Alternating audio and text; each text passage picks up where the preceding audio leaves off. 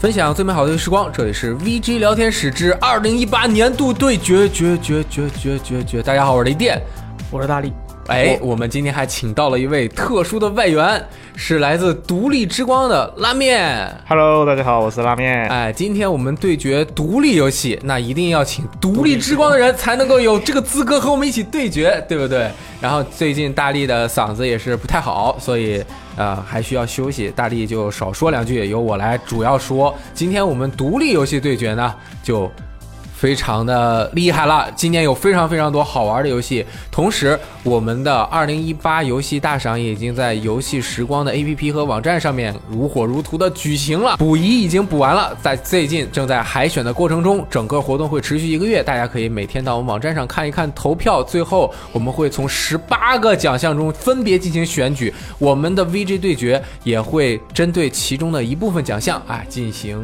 讨论主要目的有两个，第一个就是和大家一起回顾一下今年有多少多少好玩的游戏，第二个就是给我们喜欢的游戏拉票。对，同时呢，我们的这个对决，因为每一个人要送选游戏啊，有的时候他就要扮演一个强烈支持这个游戏的角色啊，身份，身份组织需要啊，是身份需要。当然啊、不管是夸这个游戏还是批评这个游戏，就是我们完全是节目效果，请不要针对某一个个人发动攻击，好吧？啊，也我们我们几个人也不要互相针对人攻击，对好吧我们救游戏不救人。开始今天的。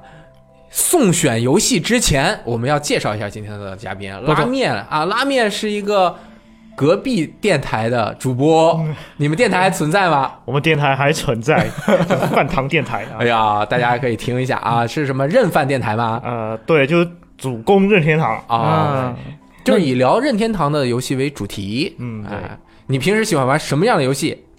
我平时喜欢玩任天堂游戏啦，当然是。啊那独立游戏你喜欢哪些？呃 说几个给我们大家定定场，可以不说今年的。嗯，独立游戏的话，其实蛮多的，但是留下印象深的还是今年的吧，嗯像蔚蓝山啊，还有一些呃信使之类的啊。然啊，后今年的独立还包括空洞骑士啊什么的，嗯都是非常不错的。对我我个人也非常喜欢独立，因为现在的话大作都是比较比较有一些有一点审美疲劳了。啊独立游戏的话，非常有那种呃新意的精神在里面。每一个都不一样。对，哎，小巧玲珑。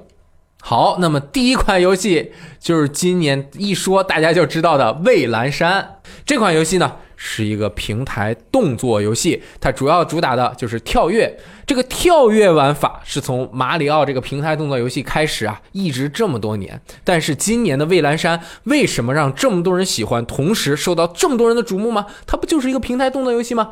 那是因为它做出了大胆的革命。这个革命不是很基础的革命，就是我把那个跳键都给取消了啊，我给改变了一个关卡的完全的设计方式。其实并不是这样的，而是这个平台动作游戏啊，它从这个原本的平台动作游戏中的跳跃中融入了叙事，同时还有很多的解谜内容。首先，我们来先说说解谜。这个游戏的地图呢，它看起来是一个银河恶魔城市的地图，但是呢，它也是有大有小，你要找对路。小的一个地图中，你要想到怎么过去的办法。再往细节里来考量，每一个平台的每一个关卡都相当于一个解谜。你不仅操作要强，你还要找到解决这个平台跳跃的谜题的办法。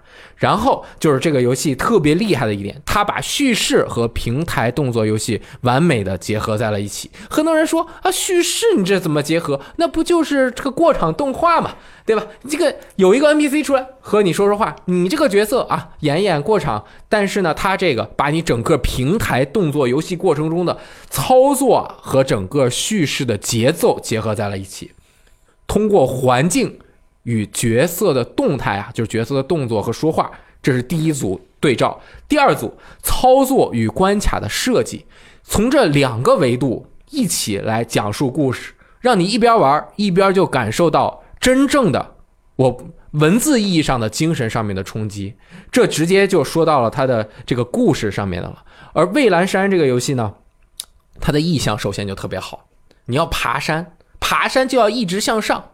啊，但是人的人生有低谷，也有高潮。但是它整个向上的这种感觉就让你心潮澎湃，你的目标非常明确，就是登顶。但是登顶的过程中，他讲解的一个心境反而是怎么自己能够和自己相处下去。每一个人有一个正面，有一个反面。这个游戏也被很多在生活或者精神方面，在内心有很多矛盾的一些朋友们，在通过玩这个游戏之后，能够更呃，就是找到一点点内心的平静，以及如何面对自己这样的一个感觉。通过它平台动作解谜，以及和 BOSS 战的这种过程，包括最后的这种。爬升升到整个山顶的这种过程，全都展现了出来。只要玩过的朋友，一定就明白我在说什么。同时，这个游戏为人所乐道、津津乐道的一点就是平台动作游戏啊，它的难度是非常的高。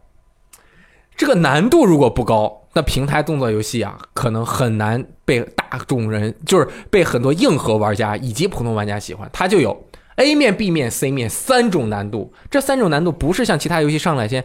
你选简单难度还是普通难度还是困难难度啊？这不是的，而是你要先打 A 面，A 面打完了去打 B 面，B 面打完出更难更难的 C 面。而像我这样的普通选手啊，只能把 A 面简简单单打完，但是呢，B 面基本上就泡汤了，到 C 面我就根本没有见过。所以这个游戏对于我来说。只有那个百分之三十的这个难度啊，我体验到了，剩下的那个难度真的是太高了。我大概玩了十几个、二十个小时吧，通了 A 面，但是我看很多人都要大几个十个小时，然后竟然把 C 面就打通了，这个我完全不可以想象。因为后面我打 B 面的很多一个关卡就要打特别特别久，然后我就放弃了。啊，总之我觉得如何相处作为这个游戏的主题，也在难度方面非好非常好的切题了。就是你怎么能够控制自己接受这个的难度，能够让自己很好的在这个游戏中生存，并且相处下去，才能够把这个游戏的 A、B、C 面所有内容都打通。哎，整个这个游戏就是这样的。我觉得它有竞争年度游戏、年度独立游戏的这样的能力，竞争年度游戏都有可能。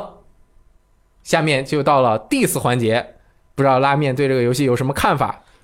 我就觉得。太难了，像我这种手残，根本体会不到你说的那些内核精神。我打不过去怎么办？怎么办？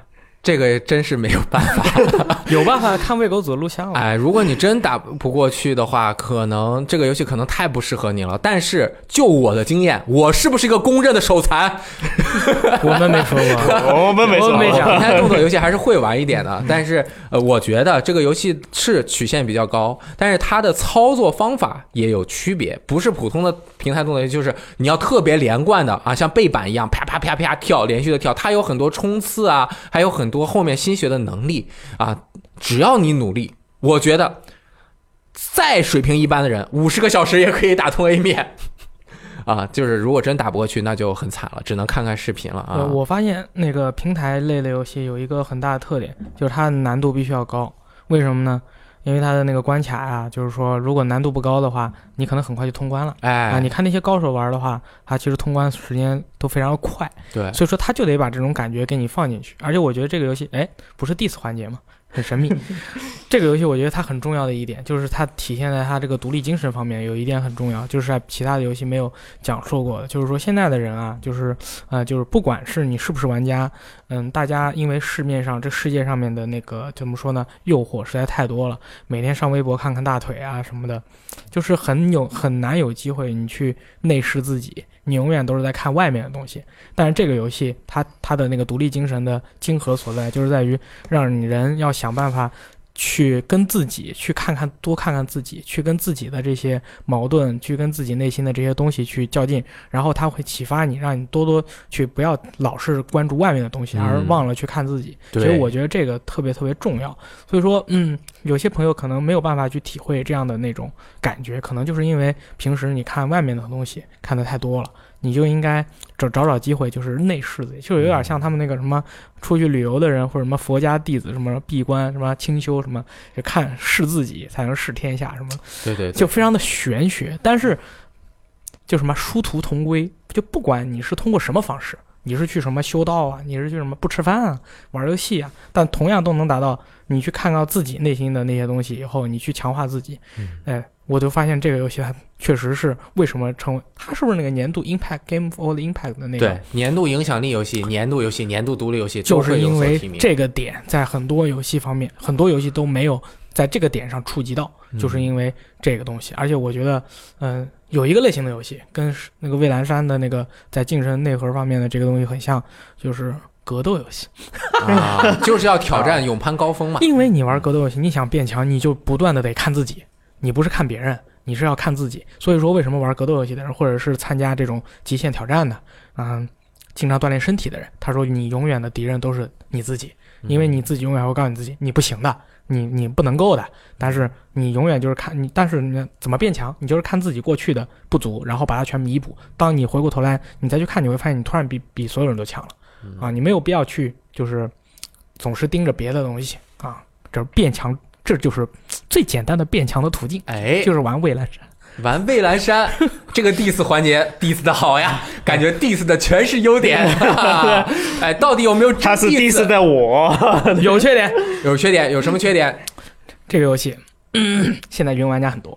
哦，你看了别人玩的好的录像以后，人家从大家都会说：“我靠，他玩的这么好，我不可能像他玩的这么好，我不玩了。但是这个正好，我其实经常想和大家讨论这样的一个问题，嗯就是一个游戏啊，是不是特别的难？就是你玩不好，你就不要去玩。我觉得这个游戏反而说明了，就是你玩的不好，你也能够去玩的一个精神。”哦，是吗？哎？Inner sight 吗？你要看自己内在的这种东西，对吧？你有没有挑战自己的这种雄心？没有。你如果觉得 A 面都难，那 B 面比 A 面要难一倍以上，C 面可能要更就那这三四倍的难度，你就是不可能挑战。但是 A 面，我觉得任何人都是可以通关的，只要稍加努力。但是如果你只是看到别人玩的特别好，而且你看到这个游戏难度你就望而却步了，你没有实际去操作这样一个如丝般顺滑、手感流畅、行云体验的这样一个平台动作游戏的话，那你根本就没有挑战自己。你在这一方面，你就和这个游戏本身精神内核都没有不匹配。站在一起，所以你不玩这个游戏也正常。但是我其实还是觉得每一个人都有机会和应该是有作为一个玩家嘛，就是你玩的不好，你也要去玩，因为游戏做出来就是给人玩的。而且我觉得这个游戏真的难度并不是像大家觉得的那么高，它操作上面其实不是很难，给人的容错量还是有一些的。嗯，好，那我而且确实是我们，因为这是独立游戏，咱们这次说的都是独立游戏。，对独立游戏其实有一个很重要的一点，就独立游戏很挑玩家。对，对你，你如果不够，就不是不是说不够独立啊，就是说你可能跟他这个气质不同对气质不同的话，可能嗯确实是木有感觉啊，玩玩玩其实也很正常。对，玩不上感觉也就玩不上了。其实还有一点，其实就是我要说的有一点点缺陷，就是为什么我高难度挑战不过去？其实并不是真的我的水平无法逾越它的那个难度鸿沟，而是因为我有的时候没有那么多时间去沉下心来玩。但是，一旦我比如说过几天没玩，我手就完全生了。因为这个游戏很多时候它就是流水般的那种顺滑的手感，你要有那种感觉在里面。所以这样你一段时间不玩，一回来就感觉手就冷了。这个可能也是这种高难度游戏都共共共同存在的一个问题啊我。一手冷了。对好，下面就是拉面给大家带来的，叛逆机械师哎，为什么英文名不会念？为什么要选通这个游戏呢？为什么要写到？因为它它英文不是不会念，英文是一个比较生僻的词。哎，Iconoclastus。我的天，为什么你这么熟练？呃，因为我很喜欢这个游戏，说实话，说实话。因为我是这个游戏的发行。哦，你们独立之光 Gamer 发行的这款游戏哈，那这款游戏其实呃一直 E E A 了一段时间，今年是正式发售了。对，今年嗯正式发售。我首先要说到独立游戏非常独立的一点，就是他是一个个人作者，一个人，对，一个人他干了七年多，然后我把给，干下来的，那这很独立了，对，非常独立吧？太独立了，这太独立了。独立精神奖。哎，不，等会儿，那这个游戏的音乐也是他自己做的？啊，音乐肯定是找其他的啊，但就嗯主要的游戏部分是他自己吓我一跳吓我一跳。包括那些像素啊，一点点都是他去完成点的。对，然后其实他之前是有个原型的，嗯。然后在那个原型的基础上一直打磨，打磨了很多年，今年终于发售了。这是一个嗯银河城啊，对吧？银河恶魔城在今年特别火哈、有很多游戏都是这个类型的。空洞骑士啊，信使啊，哎，但是怎么呃，但是这个做了七年了，对七年前的就是这个样子你们你们知道为什么这个游戏今年突然一下大爆发了吗？为什么突然大爆发了？因为恶魔城没有人做了，啊。哎，你怎么知道没有人做的？他的子孙就出来了，对不对？就像辐射没人做了，他的子孙也出来了。你们自己思考一下嘛，是这样的呀，有机会了呀。对啊，作为一个银河城模式，呃，和今年的一些其他的银河城有点区别的是，它主要注重的是解谜。嗯就虽然它动作也很多，但是它包括呃平时的打小怪啊，还有就是打 BOSS 啊，都是有一点思考在里面的。就是如果是玩那种老的呃，就银河战士。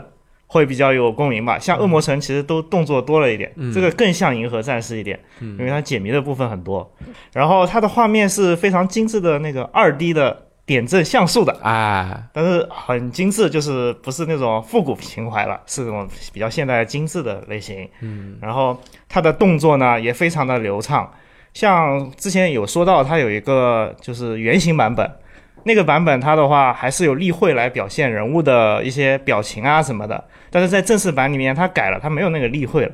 为什么？哦因为它在它那个像素的演出上面就已经做到很细了。哦，它可以通过人物的一些表情啊、动作来能看到它的一些表现。就是他角色本身在场景中虽然不大，但是他抽象出来的那个表情惟妙惟肖的，包括每个角色他本身站姿的时候的那些小的那种呼吸动作都做出来了，都能看到他的个性，嗯而且这游戏是没有过场的。其实他不是不能做动画哦，你看它嗯宣传片里那个做了很酷的动画哦，是啊，但是他为了更加就是体现一体化，哦他就不就直接用呃人物里面的可以可以，来没有表现对吧问题，没有问题。嗯，既然说到它解谜很特殊，它主角的话，它是拥有一个扳手，哎，然后它里面很多像解机关呐、包括它的扳手是可以攻击的，也可以用来反击敌人。嗯，然后最主要是它作为一个平台游戏，它是能用这个扳手，就像一般的平台游戏是二段跳对吧？哦它那个扳手是和各个机关互动，然后哦跳到更高更远。就比如说墙上有个钉子，然后你要扳住那个钉子才能跳得更远，然后还要用扳手去扳很多机关，好像。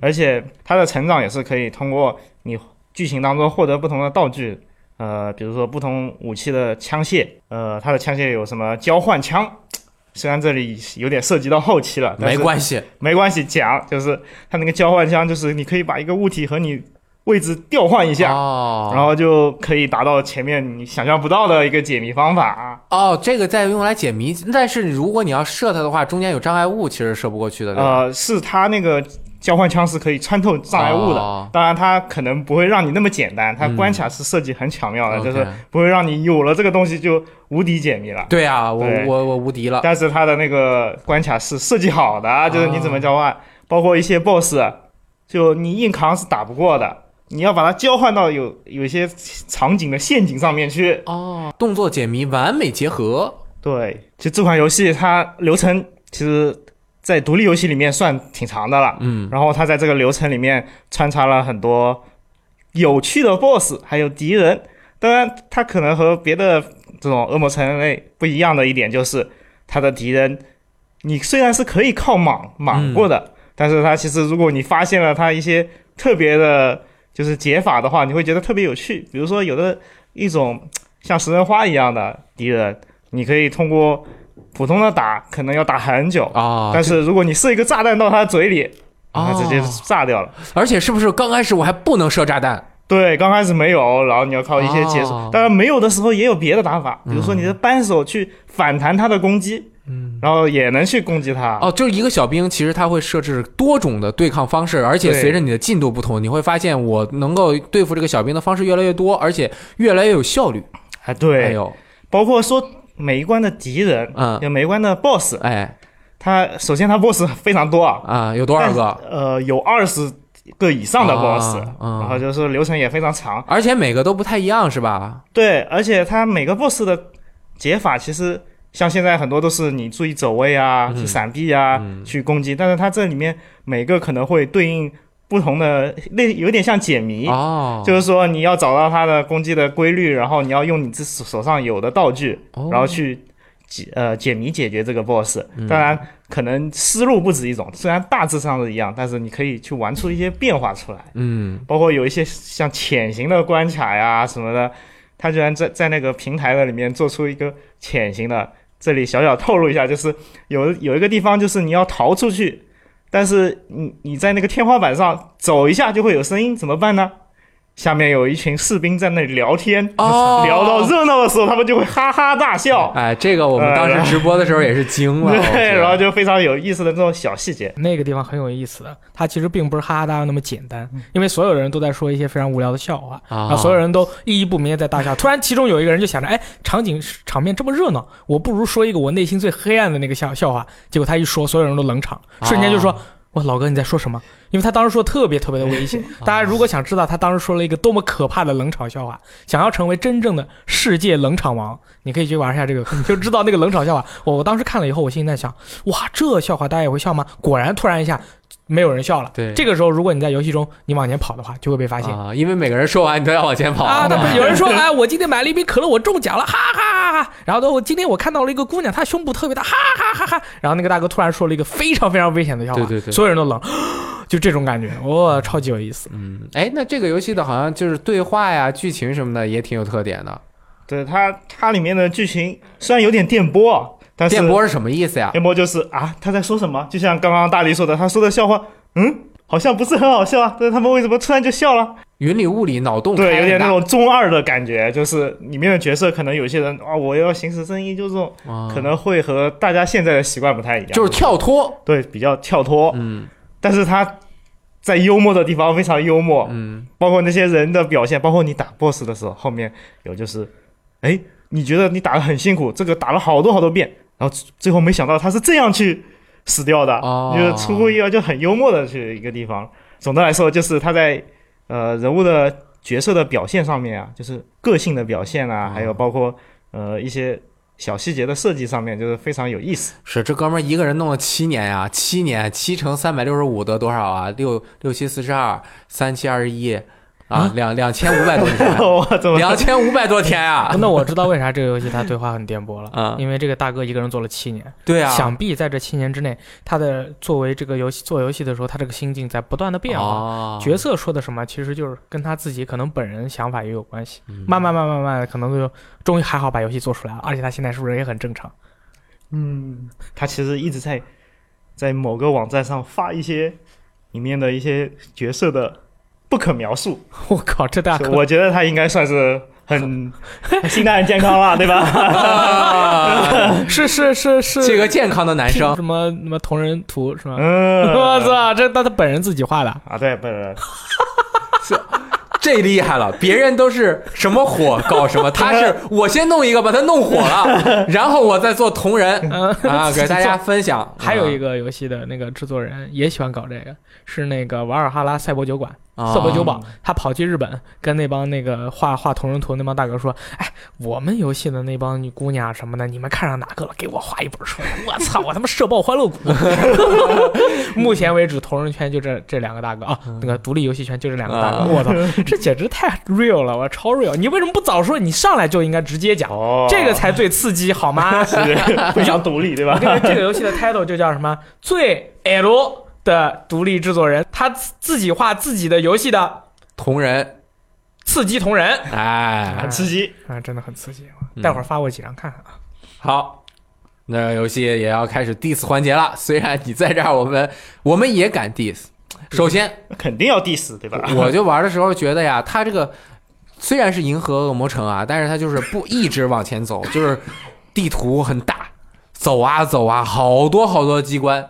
就是比如说我用扳子开这个门儿，就开了十重八重，然后还在开，就是它的流程太长了。你们是不是故意把流程拖长的啊？嗯发行方你是想说流程长是吧？是啊，怎样？其实就像就像很多游戏一样，它这个流程的长度，呃，基本上是在前期可能会让你有点打工的感觉，啊，是对吧？我就有点这因为感觉前期它就是一个角主角，他就是一个打工的人。哦哦。啊，他就是也是为了体现他那个身份，哦，所以需要你去到处跑去做一些像打杂一样的事情。啊，那后面会变。到后面他就是有一条主线了，他要去解决什么什么事情，然后他可能会虽然可能也会有一些这种跑路的地方，嗯但是也是会为了有些目的的去跑路，啊而不是单纯的让你去重复的体验这些东西。，OK，人物对话看不懂，刚才说了，我都看不懂。其实我觉得我在危机编辑部应该算最颠簸的人。呃，什么？我说我自己是那个假面骑士力王，你听过吗？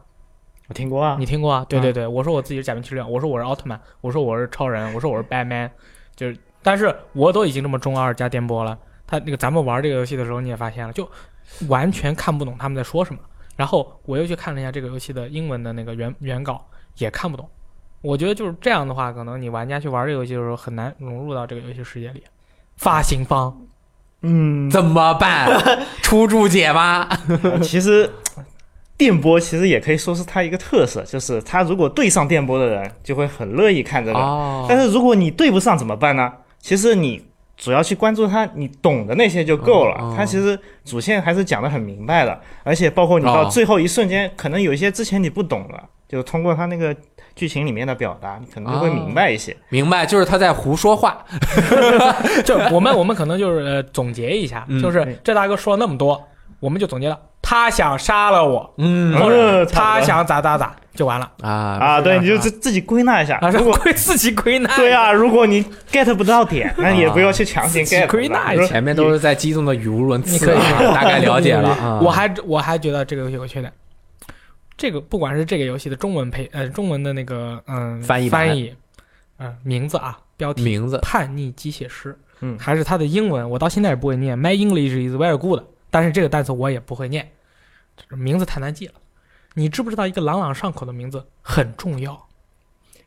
但是这发行方但是这也是独立精神的体现呐、这就是我你独立就不想卖游戏没有，我心里面特别想表达的一个词，啊？然后我就要把它作为名字，而且它其实剧情和这个标题虽然中文标题有点脱离，对但是英文标题是很符合的。嗯就 iconoclastus 就这个、这个词啊，它它是翻译是就是圣像破坏者，圣像破坏运动，就更听不懂了，老板。就是比如说有一些、哦呃什么。就不谈那些宗教上，比如说有一些邪教，啊。就是他可能就是立了一个偶像，让大家都服从，啊，把他锤然了就就就把它除掉，就是这种、啊。哦有这种感觉。，iconicasters 是这个 Iconoclastus，cluster 啊，cluster 是杂碎，icon 呢 Cluster 我知道，使使命召唤黑色行动四里面有一个武器 叫 Cluster Granada，啊。对吧？所以要一解释，是不是觉得呃你为什也还么一开始时候不讲？如果哎，这个中文就写《电波少女奇遇记。我知道一个更好的，哎，你看我们独立之光和 VTime 是不是关系特别好？当时为什么不问问我，对吧？我给你们出出主意也行啊。我就，你看啊，给给他起一个，嗯。连老师你你是啥？》《电波少女奇遇记。哎，我叫扳手王大战全世界，嗯，扳手妹大战全世界，那还是叫叛逆机械师吧。》，可以，可以，可以，可以，改啊改个嘛，改个嘛。名字改不了了，改不了，改不了。好。哎，那下面一个也是啊，今年其实像素游戏蛮多的，前面几个全是像素游戏啊。下面一个是大力带来的信使，信使聊信使的话，首先我们要道歉，对吧？道歉，我也道歉对不起，我对不起们太这个过于，呃，当时直播的时候没有把这个游戏往后玩儿啊啊，当时玩了个开头就不是很满意。啊，这个游戏的开头就是我就是不满意，我到现在我还是不满意。是啊，它的关卡设计我也不是很满意，我因为我觉得它的关卡设计就是你玩所有的银河魔城类的游戏，关卡设计像它这样的其实很多啊，大家都是相当于是一个平均水平，而且其实刚开始玩都不是，根本不知道这是银河魔城游戏，就 感觉是横版过关忍龙。对，大力负伤，我来继续说啊。刚开始确实我们这个这个这个过关啊，大家配着那个魔性的音乐，对吧？操作战斗方式也就那么几种，然后有一关还没 BOSS，这个后来知道这全是梗，后来发现这个游戏的风格啊，都是在中，就是呃至少到三分之一的时期才慢慢展开。它刚开始展开的那个东西啊，也是一点一点展开，后来你就会惊诧于这个游戏的脑洞，它这个游戏开脑洞的方式，以及它整个游戏展开它这整个画卷的方式，都像一个沙漏而倒色倒的一个锥形。刚开始只是能够看到这个游戏很少很小的一部分，而且很容易让人产生误解，反而是因为刚开始的误解，会让你觉得后中后期的这个展开特别特别的强大。它不能用那种像说神展开那样，就是它不是那种强烈的转折展开，而是你发后来会发现，它所有东西都已经埋藏在你原本认为平平无奇，或者是原本你已经认为是既定事实的内容当中。这一点做的特别特别的不容易，尤其是很多脑洞的展开，让我当时就觉得这制作人太是。怎么说呢？就是太让人崇拜了，他能够想出这样的东西。举个例子，就是经常有一个东西，就是你可以和他连续不停、反复的进行互动。就是你你跟他说话，然后他会不停的跟你聊，聊到最后他说你还要听吗？然后你就说我还要听。但是一般的游戏就是我靠他妈不想跟你讲了。但是他就说如果你真想听，你就要在这儿别走，好吧？后面我就不说了啊。就是整个的这种展开在里面，呃，非常的多。而这只是刚刚说的某一个剧情方面的展开，而它整个系统和它流程方面的展开更是特别的惊人。首先我们刚开始玩，它是一个八位的那种感觉的画面的风格，看起来就像忍龙似的那种，而且它美术。感觉还不如忍龙好，那怪物也特别的丑。说这这个弄什么呢？这是弄什么呢？然后当我觉得都快通关了，打了他妈得有八个小时了啊！就忽然啪一下，他解开了一个神秘的系统。我希望大家能够自己去体验这个系统啊！我就不不能说，如果一说会破坏这游戏特别特别大的乐趣。但是忽然，它就从八位变成了十六位。这时候，你再看之前的那些怪物设计，它就又重新用十六位的点阵完全重绘了，你就会觉得。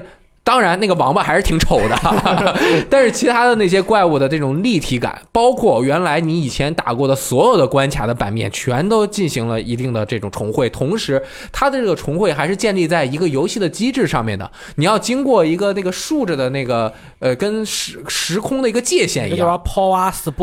对你穿过那个呃能量的点，你才能够进入到另外的一个世界。而这个能量点的来回空间的这种切换，就让你。更好的回到了当年八位机和十六位机的那种那种感觉，同时不管是八位还是十六位，我现在是觉得它都是抓住了那个那个位数能够达到的那种画面的那种精髓，就是很抽象，抽象出了道理。同时再说说这个游戏的难度，因为就是到目前为止我还没有通关，但是我觉得呃后期的难度还是有一些的，但是越到后期越爽，这种爽感。就出自于它整个系统的爆炸式的这种提升啊，它就会让你呃在玩的时候发现，比如说原来你就是一条直线的过这个关卡，后面它就把这一条直线能够在原有的平台的基础上扩展成一个网状的，然后你就可以用一些其他的方式经过了，嗯。这这个游戏我觉得它有一点很重要，也是那个一般横版动作游戏它不会给玩家带来的是什么呢？就是这个故事和这个世界的这种沉浸感。哎，啊，这个东西怎么说呢？它要通过很多种方式，人物对话呀，然后让你料不到他会说什么呀。就雷燕老师刚才提到，然后就是他，我总结起来是三句话，就叫反鸡汤、反鸡血、反主流。嗯，意思就是说你在 人物对话的时候，你你他会跟你说，哎，你是不是觉得这是一个英雄般的世界啊？然后。玩家这个时候就是怀揣着一个我就是 Batman 的这种心心理过来，结果发现，在游戏中他不管是通过什么方式，就剧情讲述的方式，还有这个超市店长跟你说故事的这种方式，你会陷入沉思。他会跟你讲一个看起来好像是鸡汤的故事，但它的结尾是非常真实的。比如说你在玩这游戏的时候，除去其他的刚才我们游玩的这些要素，光是这些。嗯，小故事啊什么的，就能给你体会到一种非常奇妙的那种感觉，让你觉得这游戏很硬核，它的想法很硬核，它没有套路。就是说，嗯，像以前的话，可能在某个节点会点燃你的一些什么，嗯，那个情感啊之类，它都没有，它就反而是给你掐灭。就这种感觉，我觉得是对于我来说是体会比较深的。嗯，那这个游戏整体的感觉就是一匹黑马，而且是这个团队的第一款游戏，而且。它的这种在普通玩家面前的亮相特别的不美好啊，因为它刚开始所有人玩到都不会觉得这会是，而且大家预期还是蛮高的，因为很多人都说这游戏牛逼，但是一上手怎么就这样呢？啊，就是这个游戏带给人的那种硬气劲儿。这个正好就是直接我们就是渡到这个 diss 环节第一条，这个游戏的缺点最 diss 的环节就是它展开太慢了。嗯，你你你你牛逼的东西你确实够牛逼，但是你前面展开太慢，很容易让人就。放弃了两三个小时，对你就已经有一个基础的评价，就是说，你这两三个小时开头就是不行。对，然后你后面东西再牛逼，他可能很多百分之三十的人或到四十的人，你玩完两三个小时以后，他就已经放弃了，不会再往后玩了。那么其实，但是好，但是问题其实在于，现在确实所有的游戏开发商都把精彩的东西放在开头，他就是要反传统，我要放在后面。所以说这之间是有矛盾的，到底是放前面还是放后面？我是认为你前面可能，哎，你就这么做吧，反正你也是个独立游戏。啊，我觉得它还可以压缩一点点，对对对只要压缩三分之一。就是他想要体现八位机的那种，就是关卡。其实八位的游戏大家都玩过，关卡是有一定重复度的啊，对，啊、就是同样的一种考验，要让你考验五十次。他把这个可以稍微压缩一点，早一点让大家进入后期的那种，呃，那种感觉，叫快乐对，嗯，然后两个再结合起来，让大家去玩，可能会好一点啊。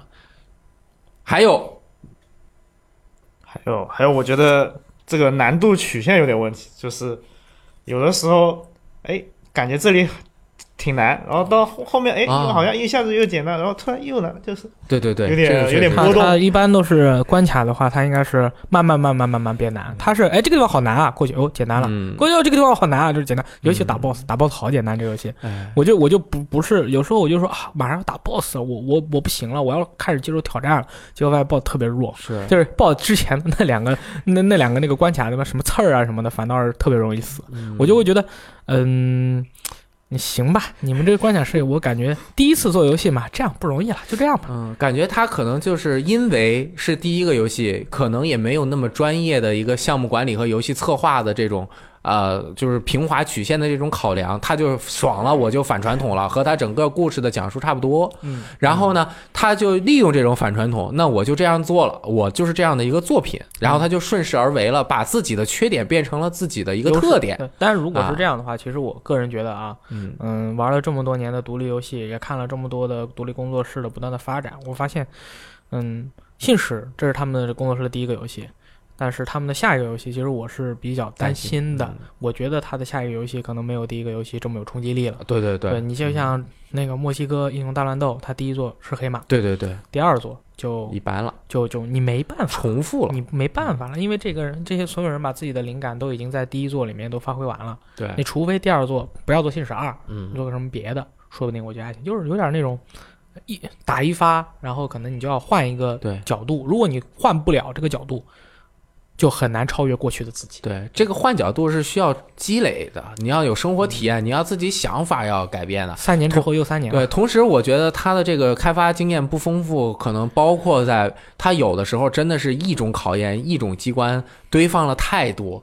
就是很多游戏为什么让人觉得节奏好，就是它恰到好处。刚你当你刚要烦的时候，没了。刚要烦的时候他就要给你切换掉。这个是经有要有大量的策划经验才能够做到这一点。而信使往往就是我操烦死了，怎么还不完？结果发现还得再玩半天，然后而且然后才能过去。而且你的朋友如果跟你说后面特别牛逼，嗯，那你就越想早你就会急啊。你说哎呀，我什么时候能能爽一下？结果发现，哎呦，怎么这个地方又是这个样啊？怎么这个地方又是这个样？其实也也有这样的情况。对如果你去细想的话，你会有一种焦躁感。当然，这个焦躁感不是游戏给你的，对对，焦躁感不是游戏给你的，而是很多因素并发在一起去影响的。我想到了，这游戏还有一个重大的缺点，就这游戏首发的时候，为什么在墨西哥只要几美元？好像百分之十，它是不是标错了？嗯，算错了。应该是百分之十降价，它变成了这个游戏只要百分之十的价格，好多人都买了。对啊，我没买到，我就很生气。到现在我也没有买它的 Switch 版，买 Steam 版啊。我是买的是 Switch 版啊的。好，下一个游戏很厉害了，嗯。被称为这个奥斯卡界的一个新星，叫做反奥斯卡反奥斯卡法克奥斯卡。啊，这大哥啊，大哥在那个颁奖典礼上面老哥在 TGA 二零一八的时候被控住了，啊，去年是一匹黑马，上来就法克奥斯卡，这回让他第一个出来，站在所有人面前，站在那个 Killy 旁边，Killy 当时就是随时准备控住他那种感觉。对对对大哥上来说了可多那个体面场面话，嗯，给下去了。是，然后这大哥反正挺有特点的啊。这个当时他做做，他是双子那个两个人推车的一个解谜游戏的制作人嘛，做了这个出路，呃，是 E A 帮他发行的。他说 E A 特别好，E A 帮我搞定好多事儿。然后这游戏出来之前，我们总是说，我操，这哥们儿太能吹牛了，游戏肯定不行。对，你看，你看他那个大鼻子，啊行不行不行对啊，然后独立制作人没一个大鼻子，是啊，这大鼻子一看这不不诚实，还把还把自己做游戏里面 什么啊，然后一玩游戏，哎，这里面有个大鼻子，哎，长得和他好像啊啊！结果我和大力是直播把这游戏玩通关了，为什么？首先这游戏只能两个人玩，一个人玩不了。当然你可以下载一个这个陪玩客户端啊，一个朋友有的话，你可以进入他的游戏游玩，但是他是不支持 AI 的，所以这个游戏最大的难点也是它的优势。它既然既然要求了，就是你必须两个人玩，那他真的就是把两个人玩的这个特点和乐趣真的是做出来了啊！很多人就说，任何游戏啊，多人游戏，只要是你一个人玩，可能就没那么有意思；但是只要多人玩，那肯定就特别有意思。那这个就是你不能一个人玩，多人玩那就是更加的有意思，因为它全部的设计都不用考虑一个人游玩的这个特点，所以两个人相互之间的这种沟通就成了这个游戏很重要刻画的一个部分。首先，这个游戏的题材就很吸引人，它要脱狱嘛，对吧？在国内。特别流行的美剧，以及我觉得就是把在国内引起了这个大众用户中看美剧热潮的那一部美剧就是《越狱》。首先，呃，这个小温是吧？温哥啊、特别的好，特别的帅气啊！这个越狱题材大家也特别的喜欢。那这个越狱呢，它其实和那个不太一样，但是也是两个人合作，怎么一步一步他的的越狱的内容没有那么多。没有那么多，一步一小半儿。哎，那个我们越狱美剧只有第一季越狱，后面全在外面。哦，是吗？对，后面有一有几季又回去了，后面就是反正是根本就不叫越又狱，回去了，那叫又被捕了，又回去又了，回去了，又回去了，对，对回又被捕捕了啊！所以这个游戏两个人在游玩的时候，它加入了很多电影的这种元素啊，它的这种分镜的感觉，让一个事情同时发生在不同的情况和视角，以及两个人还要配合的这种玩法，他真的是做出了到目前为止，我认为是这种多人合作类动作冒险游戏中的呃。不能不能说他第一没有，就是他第一，但至少是最好的一个。这种类型没有了？基本上也没有，就他做了。因为他斩钉截铁，就是我不让你一个人玩了，所以他就能两个人特别他的。他的意思就是说，这游戏你必须得两个人玩，啊如果没有你如果没有朋友，get a friend，啊。对。然后我觉得这里有很多特别有意思的地方，就比如说一个人从上往下跳，一个人要从下面接着他就不解。啊，这个 两个人玩，这就能玩出各种各样的有意思的事情，就跟两个人猜拳一样嗯。这里面充满了这样有意思的桥段，就是俩人互相拧着呀，但是这正好也和这两个主人公的性格也有一定的相似之处。他们两个人性格也是完全不同，嗯一个是一个呃什么看起来很外表沉着的一个大骗子。嗯啊，但是他有家，另外一个就是呃特别落魄，但是反正呃就是比脾气比较暴躁，反正两个人性格也有很很大的那个呃误差，就是两个人不不一样的地方，怎么能让两个不一样的人合作，也是朋友和朋友之间 需要解决的一个问题呃啊，那。天不是当时咱们玩那个跳跃悬崖的时候，对对对要伸手接嘛？是，对你没伸手，我们我也没伸手，俩人就算了，我死了算了，啊都他妈没伸手。我们在想，我们其实我们当时就是都在想说，哎，就想看看如果都不伸手会怎样，然后就笑死了。哎，这个游戏的剧情虽然说有那么一点狗血，狗血是什么意思？就是有点司空见惯，大家能够想到后来的一些情况，但是它在一些小细节上面的表现上面，还是达到了应有的水准。同时，我觉得它的分镜，呃，比我预期的要好，因为我想它分镜能做出什么？电影从来不用这样的分镜啊，电影总这样分镜，只有二十四小时。电视剧这样分镜其实不是一个特别高明的手段，但是我觉得只有在游戏这样两个人共同合作的这种基础下面，它的分镜其实是蛮有意义的，而且有的时候觉得很搞笑，就是在一个房子里，一个人在上面，比如说一个人在下面，怎么两个人又碰到一起了？这种交叉的这种感觉挺有意思的。嗯，这个游戏那行，雷尔啊还有什么要说？我说完了，OK，大力还有没有补充？没有，我觉得你那就可以说得太好了。diss 我了。好，哎，我想到一点，就你刚刚说的，两个角色的个性是比较特别的。那如果我两个玩家和他们两个人的个性差很很远，那会不会有一种，呃，就是比较代入不了出戏的感觉？哎，游戏给人的就是。成就自己的另一个世界，完成自己的另一个人生。你和他当然没有人和他们一样了，你和他们一样就进去了。所以你要扮演，就是你进入到这个游戏中，他还是有一部分普通的人性的啊，比如说那个人是有家庭，另外比如说这个人他是有羁绊，那他的羁绊其实是普通人都有的羁绊，这一点是可以联系的。同时，你就可以扮演一下骗子嘛。对啊你你本来也是要和朋友搞乱，你如果作为一个正常人，你怎么可能骗朋友？朋友如果从这儿跌下去了，你肯定要拉他一把。那你们在游戏为什么要 啊？我们不是朋友啊。啊？懂了懂了，对啊，反正就是闹着玩嘛。对啊，我觉得这个游戏它有很大的缺点，就是只能玩一次，你跟所有人都可以玩，只玩一次。反击嗯，这个就可以玩两次，换人啊 就是你玩一遍 J A 嘛，你再玩一遍 B 嘛，顶多你，但是可能要换一个人。对，而且啊这个游戏就是两个男的一起玩，我觉得体验还蛮不错的。如果是一个男的和一个女生玩的话，可能会不会不太好啊？嗯，他要表达的就是那种男生和男生之间，或者是同性之间，或者是就是战同战友，就是同伴之间嗯产生矛盾的时候，要解决这个矛盾会产生的一些冲冲击。如何化解这个冲击去解决？而男生和女生或者是情侣之间，他们两个之间的那个不是说要产生激烈的矛盾再去解决，而是说尽量不要产生矛盾矛盾 或者是在产生矛盾之前要认错。啊！对对对对对对对啊 对，也是也是。那那我想到一个问题，就是说，呃，这个游戏是不是需要水平比较接近的两个人玩会比较好？就就有一个人很菜，可能体验很差。啊，那确实是你看他怎么推箱子也推不过去不伸手，你就不伸手，伸手打个键，巴拉巴啊干。这个确实是啊，啊，流程不不长。对。但是我觉得这个游戏还有一种玩法嗯啊，就是一个人控制俩呀，哇，是不是？对对，一这空二，真过不去一空二很牛逼了啊啊！说我们找个机会一空二一下，我感觉好像一空二还蛮有意思的。啊！嗯，哎啊，这以前的个游戏我可能很擅长一空二的游戏，但是现在我不一样，对吧嗯假面骑士力王，哎 我还买了俄罗斯方块。啊，可以哎啊，俄罗斯方块一个人控四个，我俄罗斯方块就是你得让，你知道吧？但是你就很难让。对，嗯，好，下面一个是快乐厨房，快乐厨房二。哎，快乐厨房一点都不快乐。不，你的态度是你要把这个游戏吹爆的，你就是一点都不快乐，你这个不态度快乐就是就是一种特色呀，我知道了，就是让别人不快乐，自己不快乐了，能吗？对吧？可以呀，怎么可以？两个做人合作到？没过关，自己也不？两个人合作没过关，但是产生一些奇妙的效果。哎呦，什么效果啊？睡觉之前玩啊？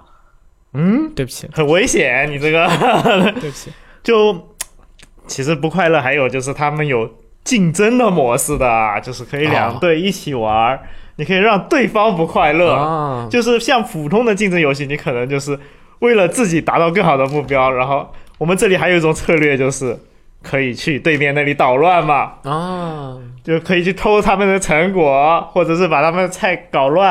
啊。然啊，后这这当然是二一代也有的啊东西，然后二代 PVP，对 PVP 里面的两个人比就跟大家说一下，我们现在说的游戏是《胡闹厨房二》啊，不是快乐厨房二，好啊，吧？不是快乐厨房。对不起，我瞎说的啊胡。闹不快乐啊。嗯 然后其实当然其实是 挺快乐的啦，因为在胡闹里面是很快乐。它就是二代的话保留了一代那种呃很强调配合的那种呃玩法，是他不配合做不了菜对了它这个必须对必须得配合。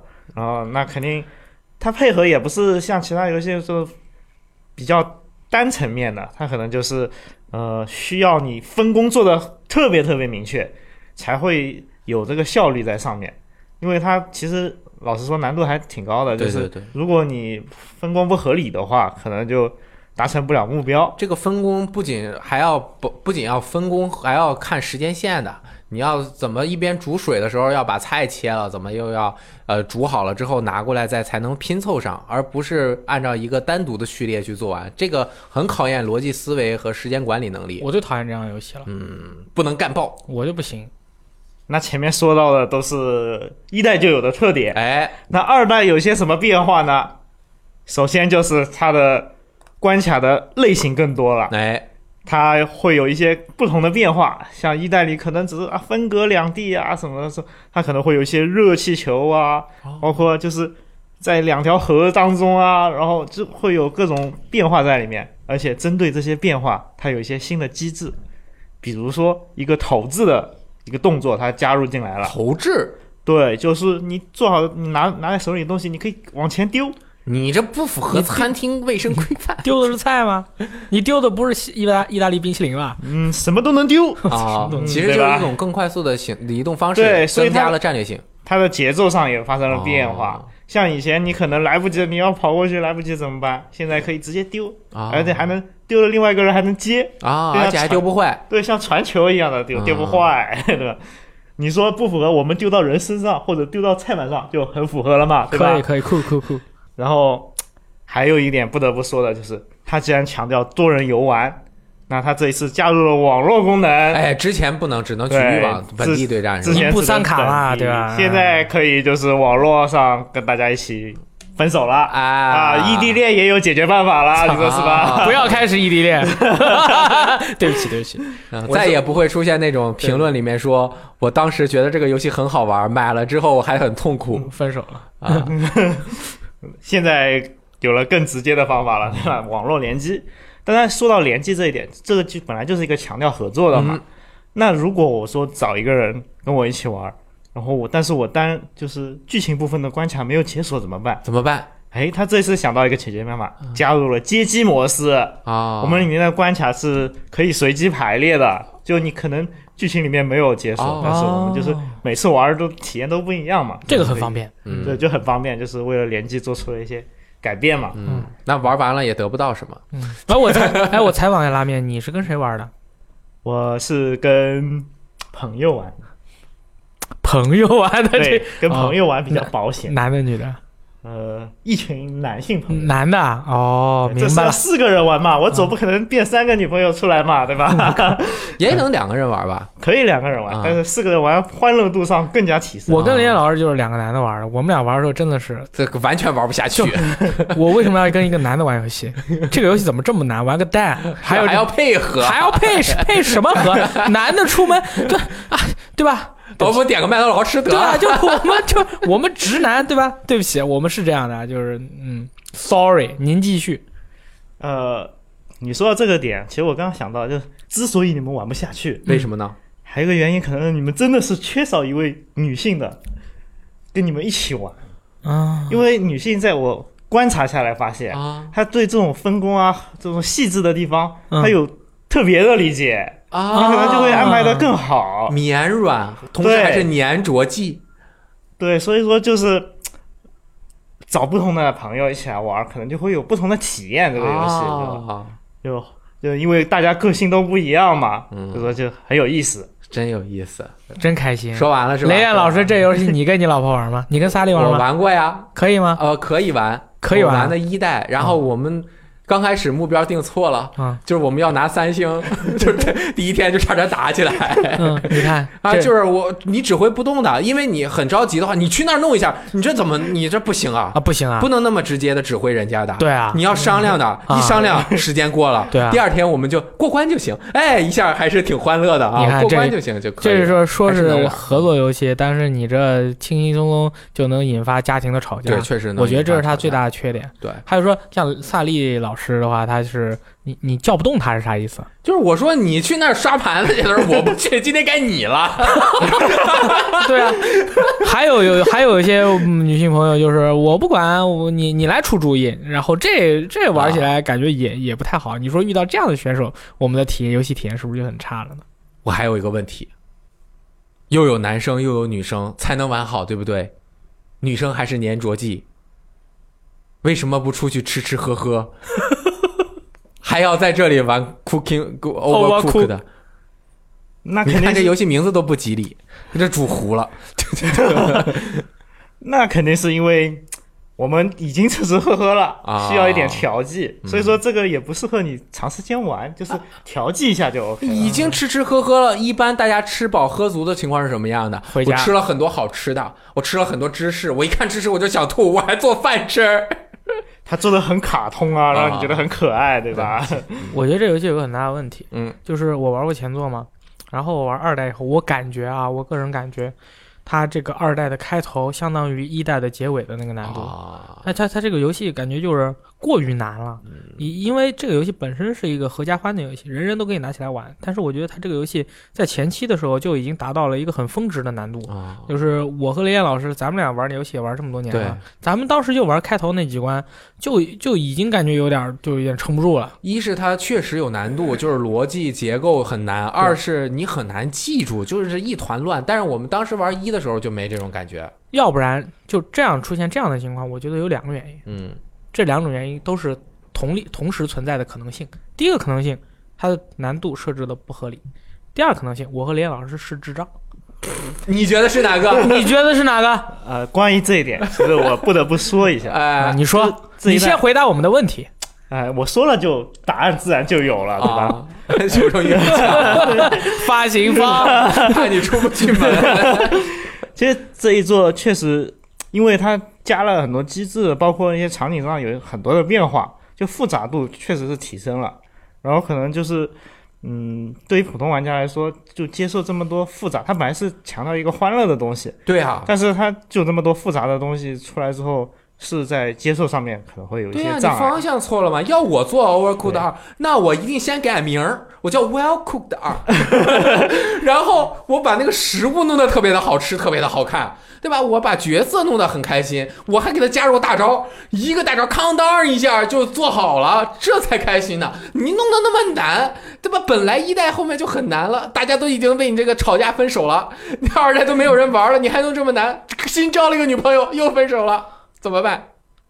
嗯，所以我其实我觉得 他这一点上确实需要一些更好的拿捏一下它的复杂程度和一些就是玩家上面的体验。我觉得这一点确实是他的问题，但是当然肯定是有喜欢挑战的玩家在的。如果那些觉得一代啊我还没玩够的，然后再 我去玩二代，一代还没玩够可以可以可以挑战一些哎，不至于重复。哎，这一点说的对，他可能就是目标是玩过一代的人，嗯，他他应该叫一加 或者叫 continue overcook，啊，或者是 over overcooked 的 过度烤糊了啊。overcook carry on，我还还有一个问题，嗯，这游戏虽然加入了网络缓联机，但是网络好像不怎么好一步三卡做个蛋啊，朋友。我要是那网络卡成什么样，你知道吗？我要是炖一鸡汤，它都已经是它卡成那样，我都炖干了，怎么办怎么办？What are we gonna do 啊？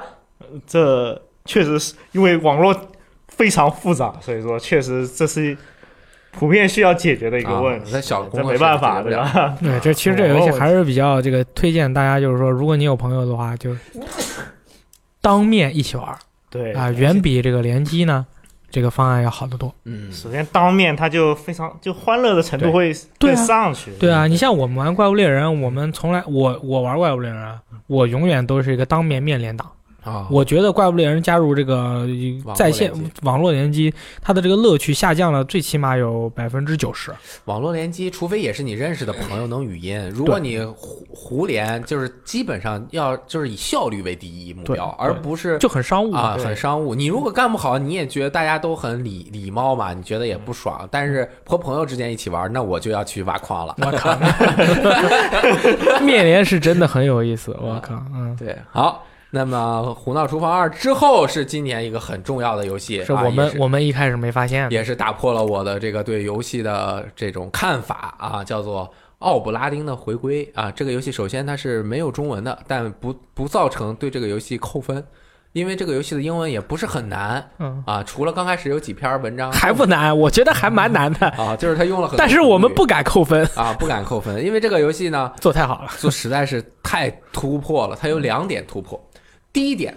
它的画面就很突破。你首先进去之后，你就会发现这什么狗屎画面，这是个 Game Boy 啊，啊，这个这个怎么进去？我用手柄明明可以用手柄玩，为什么我开始不了啊？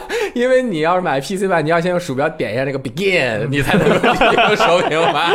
不知道为什么。然后上来之后，你就发现这游戏没贴图，没贴图，妈个蛋！一个三 D 游戏没贴图怎么回事啊？好，后来发现其实这是这个游戏的选择，它是一个，我没有肤浅，啊一 bit 游戏，一 bit 什么意思？只有一种颜色，就是在底色上面加一个黑色，或者是啊，你其他当年能用的很多种电脑的那种颜色啊，但是只有一种颜色。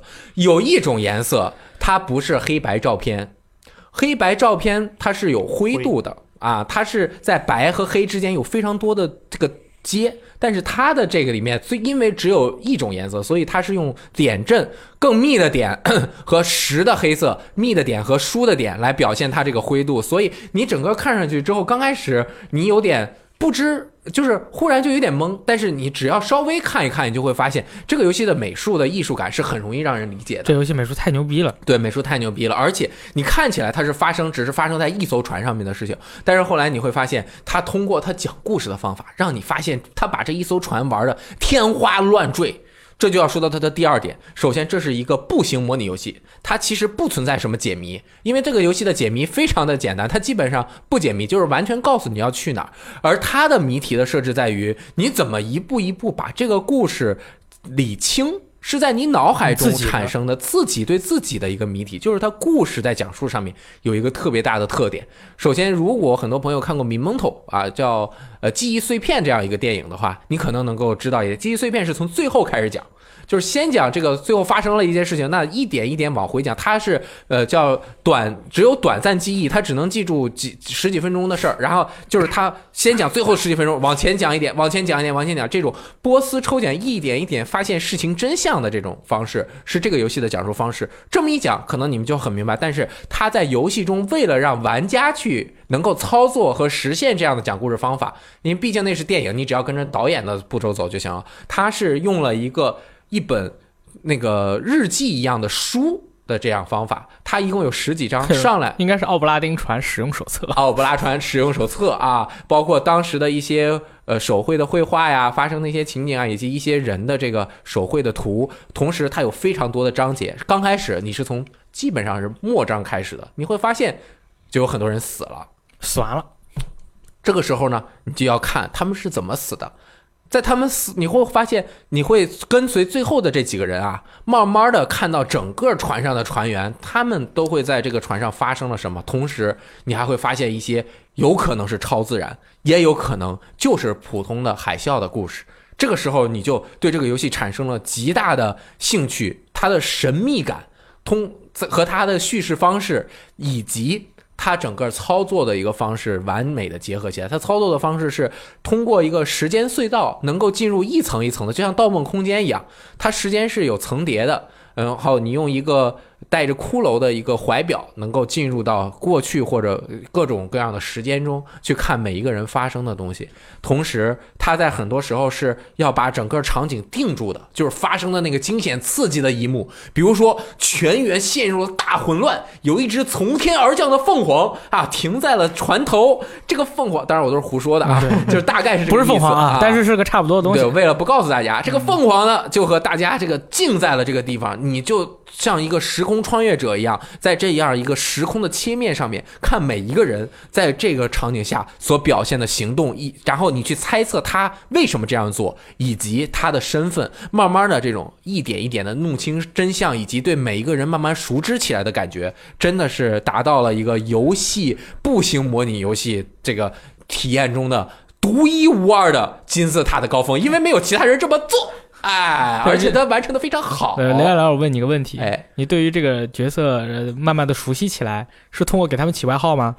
对，这个光头，哎，那个光头，这个是光头二，那个是光头三，这个是光头王，这个光比那个光还光哦，他是秃顶，对不起，他是秃顶系列，啊，就是起外号，挺有意思的啊。这个游戏很特殊，如果英文还是 OK 的话，借助一本词典是可以感受到这个游戏的魅力的。这个游戏它的那种神秘感和那种引人入胜的。那种感觉真的是特别棒，还有他的那他的这种，他的这种，尤其是当时在大灾难就是一个事件发生的瞬间，所有的人，有些人去拿枪，嗯，有些人被击倒，有些人去转身去找自己最爱的人，就是所有人那一瞬间的那个被定格住了以后，你仔细去看，真的是呃很震撼，太震撼了，这就是已经感觉不像是一个游戏了，不像，它是有感觉像是一个软件，它是一个情景在线的一个软件，嗯。我感感受真的是，所以说像这样的游戏。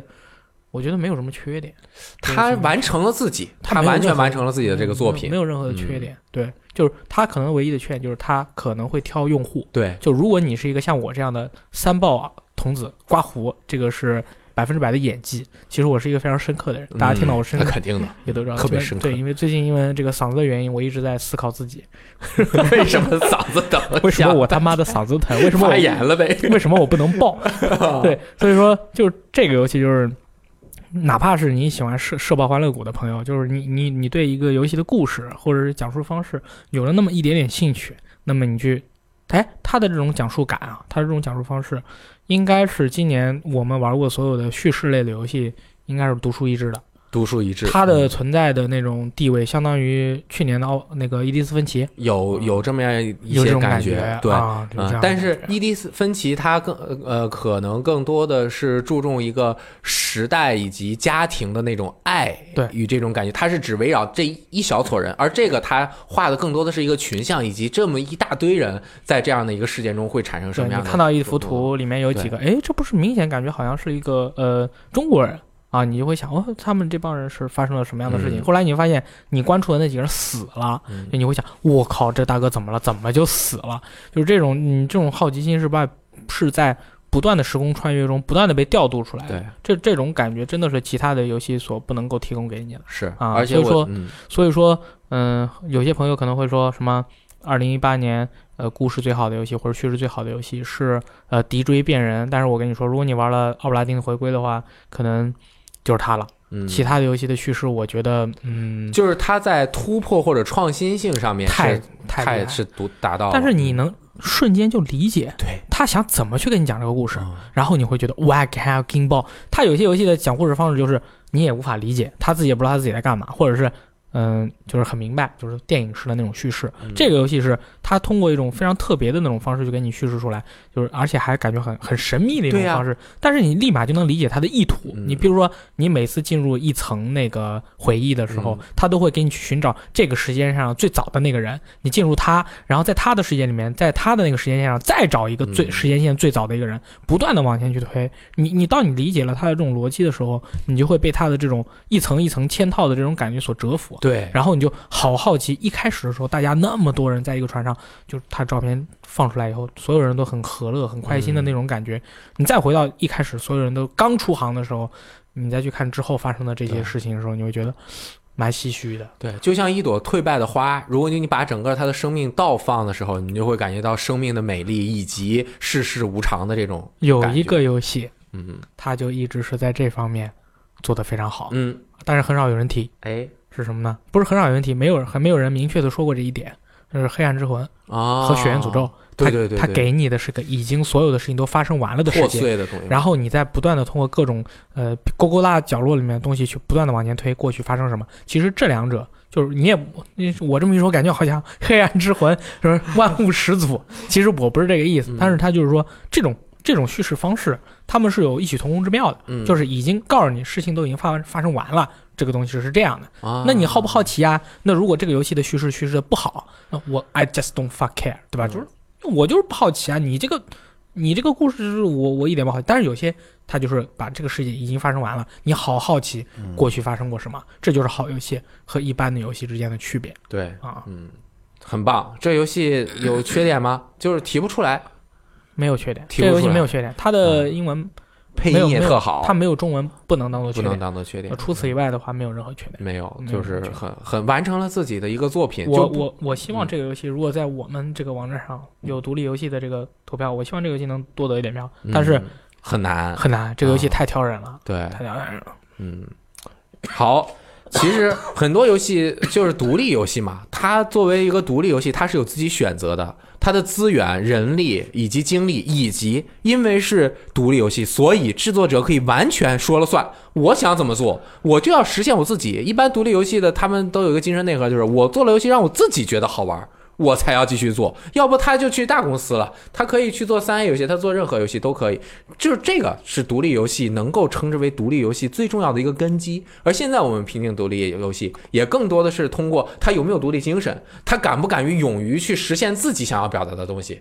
那既然他实现了，那他无法满足所有人。那对于很多人来说，那他就是有很多的缺陷，他无法满足你。但是那我们对这些游戏去啊吹毛求疵的说，哎，你这个怎么没做到？你这数值不平衡啊？你这个美术怎么这样选啊？你应该做，那就不是独立游戏了，对吧？所以我们其实今天好像说了很多缺点，但其实对这些缺点都并不是这个游戏的缺点。对，只是我们说出了这个游戏的特点对，而且很多独立游戏它的缺点往往是它的特点。就比如说刚刚我们说的《信使》，它的缺点就是它叙事或者难度曲他线上下为了后面，他但是它就是它的，它反而它利用了这个成为了它一个特点，因为独立游戏制作人就要扬长避短，并且把自己的短处成为自己的特点，对，这样子才是完整的人。分手厨房，对吧？啊就是我们说啊，我们因为我们就是想大家一起和乐，嗯但是人家分手厨房，大家为什么要给他起个外号？还不是为了分手？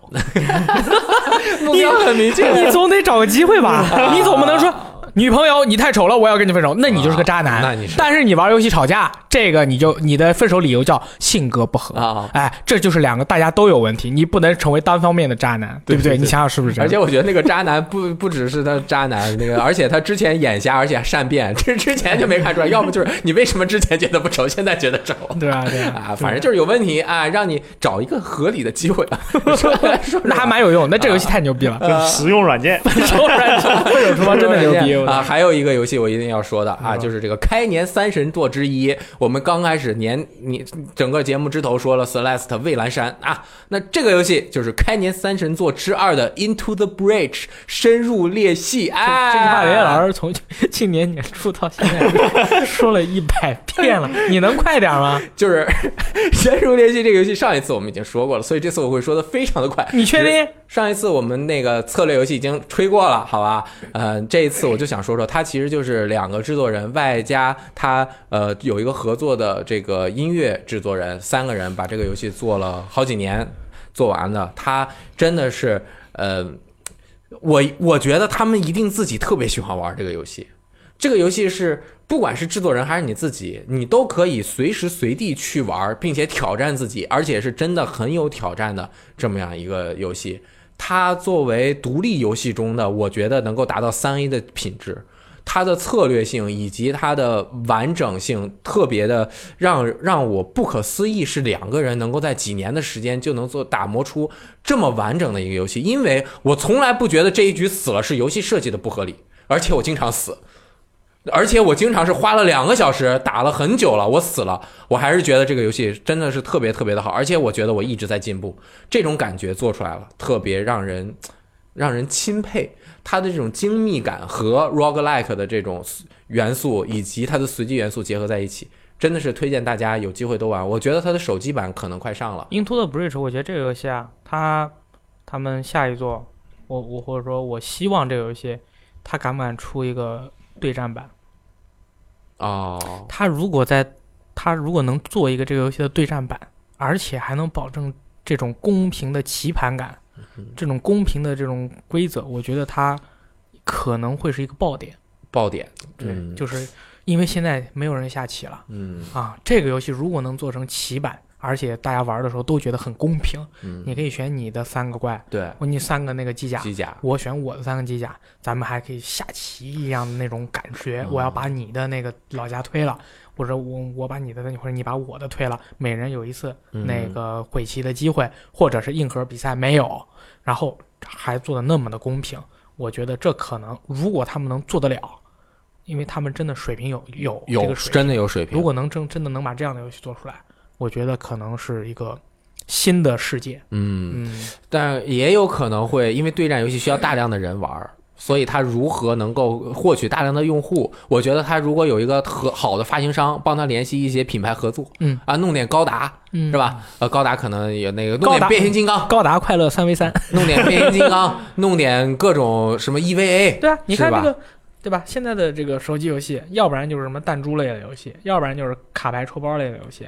然后，呃，现在所有的玩的最多的就是 MOBA 类的对战游戏。嗯那所那如果想要就是走出一条自己的道路，棋类，对吧？而且还是一个这种的棋类游戏，嗯，你们想想是不是一个很大啊？发行方嗯，这要做出来肯定好，肯定厉害，但是没有人跟你一样，是可能这两个人他们心可能不在此，应该不是。他们们就因为就两个人能做三年，我只是一个小小如果做出来肯定是好玩儿，对于我们肯定是喜欢，但是对于这两个人，他们就是勇于挑战自己。这个游戏和 Faster Than Light 除了都有一点 roguelike 元素之外，完全不一样。就是就是感觉呃，整个游戏的规则都都不一样的，所以他们就是实现自我，同时还能赚钱，这样的事太难找。他们这赚很多钱呢，他这游戏卖太好了，因为确实很好啊。这个游戏缺点上次也都提过了一些啊，就是有点难啊。好，那今天我们就是提了这么多的独立游戏，当然还有更多的独立游戏发售。每个人，因为刚刚我们也说了，独立游戏的特点就是每个人都会有自己喜欢的游戏。同时，像《空洞骑士》今年登陆了 NS，但是因为没有这个新的版本，我们也没有计入这一次的讨论之中。因为我觉得那个游戏肯定也是特别优秀的一款游戏。包括其实我们这选的一些游戏，更多的一个考量是这个团队真的要特别特别的小。而且特别特别的有特点的，我们才把它算成了独立游戏。而像什么，呃，也是上次提过的变异突变元年啊这些，我们就没有把再把它算成独立游戏，因为对独立游戏的这个最黄金的年代其实已经过去了，很多的独立游戏团队也已经在慢慢中型开发商对，在慢慢往中型开发商去去转型了，因为毕竟是一个商业市场啊，都是有可能。但是我们更那就更要鼓励这些勇于实现自己。心目中喜欢的类型和实现自己点子的这些人，同时他们真的要卧薪尝胆，就哪有那么多成功的独立游戏啊？真的就要一投入投入好几年，做出来可能加上自己一共就一百个人玩。我我我其实对于我来说，很多他们经常不是独立圈，他们就会问嘛，什么叫独立精神？而我在我看来，就是独立精神是什么呢？就是这个游戏我要做，然后我做出来了，然后这这款游戏玩过的百分之一。比如说一百个人玩这个游戏，九十九个人都说都说这个游戏是狗屎，但是我说我就是喜欢做这样游戏，嗯，我觉得这就叫独立精神。你你独立之光的朋友，你你你觉得我的这个想法怎么样？我觉得嗯很 OK，就是独立精神就是一种自我的表达嘛，就是做自己最想做的就。只要只要去做这一点，我就觉得是独立精神。对啊，不考虑外在的。对啊，比如我我做一游戏，就是那个姑娘，就是好几种各种各样的身材，然后你要选一种，然后怎么打架什么，别人都说哎什么垃圾，然后我就。我就是想做这样的游戏，我就是喜欢，这就叫独立精神。但我觉得，如果你有足够大的这个声量，就会找到全世界肯定有和你有相同喜好的。你做的游戏里全是呃 黑皮，对啊对啊对啊对啊，就或者很丑的人，这个对吧？真的，就我做一格斗游戏啊，所有人都特别丑，所只有女性觉得很漂亮，屁股很大。我操，那 BOSS 是不是那种特帅的？把你打爆，对啊，就是然后就爆嘛，对吧？啊，嗯。哎，那这个今天的节目也就到此结束了。如果你有哪些喜欢的独立游戏，也可以在评论中说出来，并且表达一下你对他们的一些看法。同时，大家可以到游戏时光的 APP 或者游戏时光 VGTime.com 网站参与我们今年的投票，会为期一个月。在这里面，你应该可以和你的同好们一起来分享对每一款游戏的爱，以及爱他们哪一点啊？希望大家能够玩的愉快，祝大家能够啊这。祝大家能够在新的一年玩到更多好游戏，也希望大家能够在二零一八年留下最美好的游戏时光和回忆。我们明，我们下期再见。我是雷电，拜拜。我是拉面，拜拜，我是拉面 拜拜。Sorry。